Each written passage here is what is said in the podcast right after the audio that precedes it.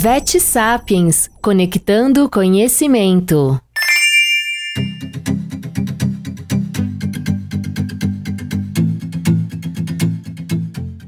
O fármaco de primeira opção para tratar a esporotricose é o itraconazol. A seguir, a doutora Fabiana Monte, colaboradora do Vet Sapiens e especialista em dermatologia veterinária pela USP, explica quando usar esta monoterapia e por que a resposta ao tratamento pode variar de 38% a 70%. Ela também destaca os principais cuidados a serem tomados durante o segmento desta linha terapêutica. Olá, amigos veterinários que estão aqui no podcast do VetSapiens. É um prazer ser uma colaboradora deste canal e poder levar um pouco mais de informação a todos vocês, principalmente para um tema tão relevante como é a esporotricose felina. Nessa primeira parte, eu vou abordar a respeito do tratamento da esporotricose em gatos, que é uma enfermidade que vem se expandindo por todo o Brasil. O tratamento da esporotricose, ele continua sendo um desafio para nós médicos veterinários. E dentre as razões desse desafio é porque ainda nós temos poucas alternativas terapêuticas para o tratamento. O itraconazol ele continua sendo o fármaco de primeira escolha, né, para que a gente faça uso e para que a gente possa tratar os nossos felinos, né, os nossos gatos. E é importante que nós saibamos que a dose utilizada para que a gente trate esses pacientes, ela costuma ser bem maior do que a dose que nós vamos utilizar, por exemplo, para outras micoses, como a dermatofitose, a malacisiose, que são micoses mais comuns, mas são micoses superficiais e que requerem menos tempo de terapia e são micoses mais simples de serem tratadas. Para o tratamento da esporotricose, a dose ela requer, né, então para gatos acima de 3 quilos, 100 miligramas por gato a cada 24 horas, não é por quilo, é por animal. Gatos entre 1 e 3 quilos, 50 miligramas por gato a cada 24 horas. E para gatos abaixo de 1 quilo, 25 miligramas por quilo, nesse caso é por quilo, a cada 24 horas. Então as doses preconizadas elas são bem mais altas, né, do que a gente utiliza para outras micoses mais simples. Quando que nós vamos utilizar a monoterapia com itraconazol, ou seja, só o itraconazol sem associações com outros fármacos?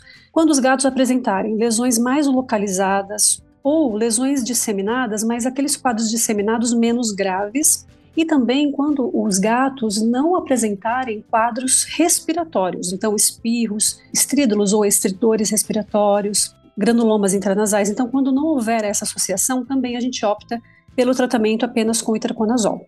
Os índices de cura citados na literatura para monoterapia com itraconazol, eles são bastante variáveis, né? Eles variam de 38 a 70% mais ou menos.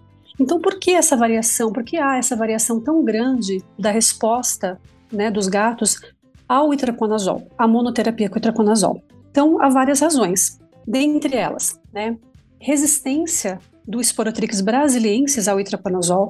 Então, hoje a gente sabe que o agente etiológico causador né, do, da esporotricose no Brasil é o Sporotrix brasiliensis, que é um agente muito patogênico. E já tem artigos publicados referenciando ou, ou né, demonstrando que o Sporotricus brasiliensis ele pode ser resistente ao itraconazol. Então, nem todos os gatos podem responder, vão responder à terapia com itraconazol.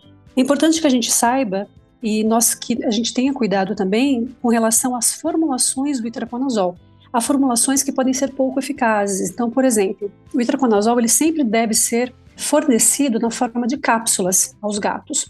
Nunca a gente deve medicar os gatos com outros tipos de formulações, então, na forma de soluções ou pastas orais ou biscoitos. Sem, o, itraconazol ele sempre deve ser fornecido na forma de cápsulas. A gente tem que, tem que tomar muito cuidado com isso.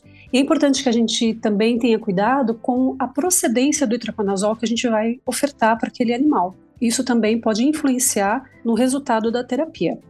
Algo muito importante também, que, que também pode resultar, né, num bom resultado da terapia ou não, é não associar o itraconazol com medicações antissecretórias, por exemplo, omeprazol, famotidina.